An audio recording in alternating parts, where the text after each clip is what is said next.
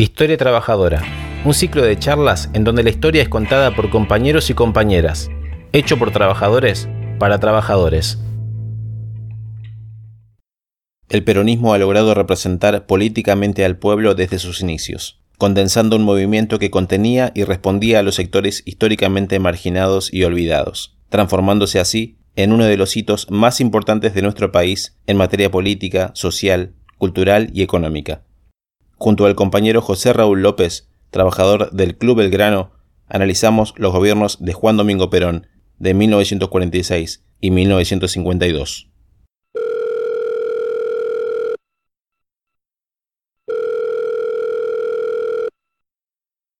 Compañero José Raúl López, trabajador, militante peronista, qué mejor que hablar de las presidencias de Juan Perón con un trabajador que conoce esta historia. Situémonos en dos fechas particulares para comenzar esta historia. ¿Qué sucedió el 4 de junio de 1946 y el 4 de junio de 1952? Perón empieza a dar su lugar, su reclamo, haciéndose eco de los problemas de los trabajadores, primero a través de la Secretaría de Previsión y Trabajo, cuando estaba de presidente Edelmiro Farrell. Él ahí empieza a recibir los trabajadores y se hace eco de sus necesidades, ¿no? Cuando la oligarquía ve que es un peligro para sus intereses, que obliga al ejército a meterlo preso, el pueblo se moviliza y lo libera.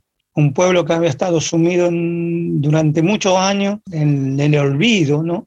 Y en el ocaso, siendo trabajador y siendo la parte importantísima de la producción de, este, de esta patria, ¿no?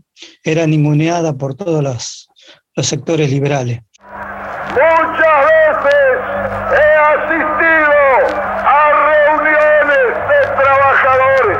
Siempre he sentido una enorme satisfacción, pero desde hoy sentiré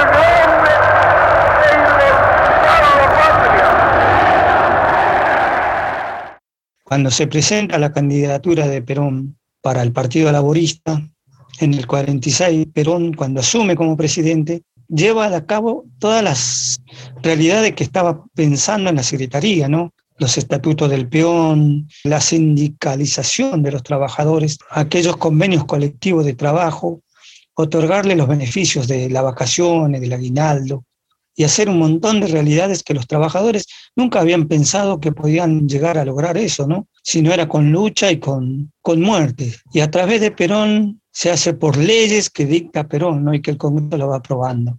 Cuando en 1949 hace la reforma de la Constitución y todo queda eso editado en la Carta Magna de la nueva Constitución, ¿no? Esa Constitución para y de los trabajadores, ¿no? Y en el 1952 se profundiza todo eso, ¿no? Con los, primero con el plan quinquenal, con la industrialización de nuestra producción, ¿no? Con crear más leyes que protegen a los trabajadores, ¿no? Yo siempre digo que una de las leyes más fuertes que creó Perón fue la protección de los trabajadores a través de, los juzgados laborales, ¿no? donde ya el trabajador tenía un reclamo y un derecho seguro, ¿no? Donde no podían soslayarse sus derechos. ¿no? El trabajador se sentía protegido. El trabajador se sintió dignificado por estas leyes laborales, creando universidades, que un hijo de un obrero puede ingresar a la universidad creo que fue uno de los mayores logros que hizo Perón, ¿no? Al crear también escuelas de capacitación para oficios, donde el trabajador podía capacitarse y poder tener una mayor remuneración y un mayor estatus social dentro de su trabajo. ¿no? Una de las cosas que más significó y que más dignificó al hombre en la Argentina fue el estatuto del peón rural. Mi papá, mis tíos, eran trabajadores golondrina, ellos venían a trabajar, a cosechar a Santa Fe, cosechar en, en Buenos Aires, cosechaban maíz, cosechaban papa, eran arrieros porque domaban, porque llevaban ganado, cosechaban en el Chaco algodón, iban a donde en su momento había un lugar de trabajo, una cosecha, o había una red, había una doma, y ellos eran esos, ¿no? trabajadores de campo, peones rurales. Pero no tenían beneficio, no tenían nada, ellos trabajaban según el patrón y según lo que le pagaban. Cuando llega Perón y crea ley del trabajador del peón rural, se lo dignifica. Mi tío me cuenta que ellos iban a los campos a preparar el campo para la siembra a carpir los campos, a limpiar los campos, y tenían que estar de sol a sol en el campo, ¿no? que no tenían lugar para comer, no tenían lugar para dormir. Y cuando Perón crea estas leyes, los patrones se vieron obligados a darle un lugar digno para comer y un lugar digno para dormir. Un día llegaron, a, llegaron de cosechar en, en Santa Fe y al tiempo los llamaron de la estafeta postal del pueblo, que tenían para retirar algo. Y era un giro, un giro que le habían mandado los patrones donde ellos habían trabajado. Y ellos no sabían de qué era. Era el aguinaldo. Y era el aguinaldo que le correspondía por el tiempo que había trabajado en el campo, ¿no? Y eso se lo dio Perón, ¿no? También era una dignificación de los trabajadores, ¿no? Recibir esa suma retributiva por el trabajo que realizaron, ¿no? Perón reconoce al hombre argentino como el artífice de su pueblo, ¿no? como el artífice de la sociedad que va en camino a, una, algo mejor. ¿no? Bueno, una gestión focalizada en el movimiento obrero, ¿no? Eh, y en ese sentido, la respuesta de los trabajadores hacia estas políticas públicas, hacia esta gestión de Perón, ¿cuál fue el rol eh, del movimiento obrero organizado, de los sindicatos, para estos dos eh, mandatos presidenciales que tuvo Juan Perón?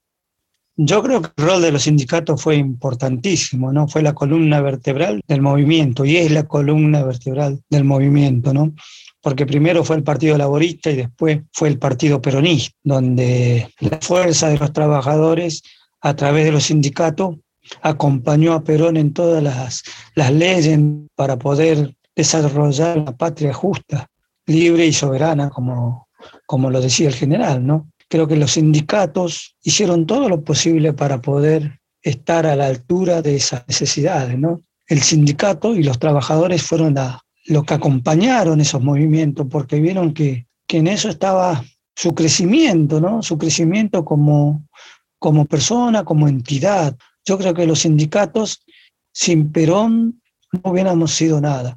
Y Perón sin los sindicatos tampoco hubiera sido mucho, ¿no? Porque lo, se comulgaron los dos, sindicato y Perón, y Perón y los sindicatos. Yo he dicho que nosotros trabajamos primero para la República Argentina, después para el continente americano y luego para los otros pueblos de la tierra. Y lo he dicho porque eso es lo que quiere mi pueblo. ¿Sí o no?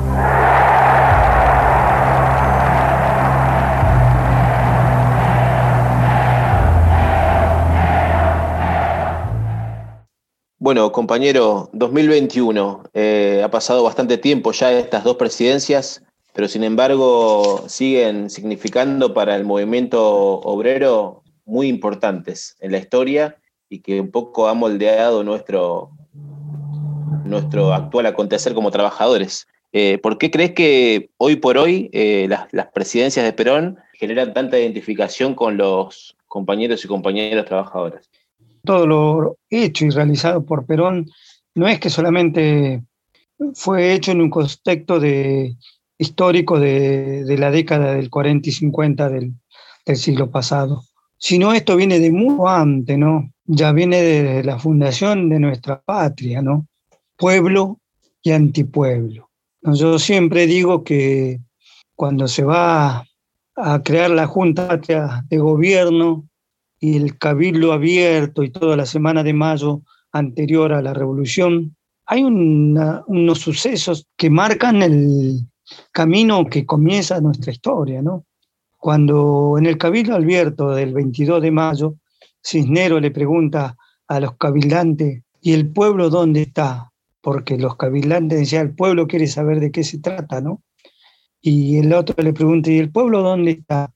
Y siempre se usa al pueblo como legitimización de aquellos actos que uno va a realizar, ¿no? El pueblo acompaña, el pueblo está. Y el pueblo estaba, aunque también yo digo que no era solamente de, del pueblo la idea de la revolución, sino era la idea de unos iluminados, ¿no? Tratando de imitar la revolución francesa, todo lo que, que venía de, de Europa. Querían ser libres los ilustrados. El pueblo toma esa decisión de los ilustrados y lo hace suya. El pueblo lo lleva a cabo. Y ese deseo de libertad es el pueblo. Y el, pueblo, y el antipueblo lo vemos después con Rivadavia, lo vemos al antipueblo con Mitre, la década infame, pero al pueblo, ¿dónde lo vemos? Lo vemos cuando se moviliza con Perón para liberarlo el 17 de octubre. Lo vemos en, el acompañamiento a Perón en su presidencia, ¿no? Y después en la revolución libertadora, cuando nos masacran en el 55. También lo vemos al pueblo que sale a defender a su líder. Al antipueblo lo vemos en el golpe del 76, lo vemos en el 2001, lo vemos a partir del 2016, cuando quieren cercenar las leyes de los trabajadores. Pero el pueblo está ahí siempre presente. A veces está callado, pero sabe reconocer a su líder. Hay un líder tunecino, que en este momento no me puedo acordar el nombre, que decía, yo soy líder, soy caudillo porque conozco las aspiraciones de mi pueblo. Perón era líder, era caudillo porque conocía las aspiraciones de nuestro pueblo. Hoy tiene vigencia esas mismas aspiraciones de nuestro pueblo. Y el movimiento obrero es aquel que lo lleva a cabo, que trata de llevarlo a cabo. ¿no? Por eso no pudieron pues, meternos esas reformas laborales en todo este tiempo que pasó, ¿no? Cuando los liberales o el antipueblo quiere cercenar nuestros derechos, el pueblo le dice no, esto no, estas son leyes que consiguió el pueblo y el pueblo la va a defender. Ese pueblo que hoy mismo camina a través de los sindicatos para poder llevar a cabo aquellas ideas de Perón. Eh, mis compañeros de trabajo a veces nos ponemos a discutir por qué sos tan peronista, me dicen. No, soy pueblo, digo. No es que yo sea peronista, peronista, soy pueblo. Y el pueblo es peronista, le digo. El pueblo es peronista. Si vos fijate las leyes que tenemos, digo, las convenciones colectivas de trabajo, el derecho a la vacación, derecho al aguinaldo, derecho a la indemnización, la jubilación, la ley de escolaridad gratuita, las universidades, todo lo que se creó fue por medio del movimiento obrero y de Perón. Por eso soy peronista, porque soy pueblo y soy parte del pueblo. Llevo en mis oídos la más maravillosa música que para mí es la palabra del pueblo argentino. El tema de este episodio lo dejamos acá. No olvides seguir las redes sociales de UTEDIC Capital Federal. Hasta la siguiente charla.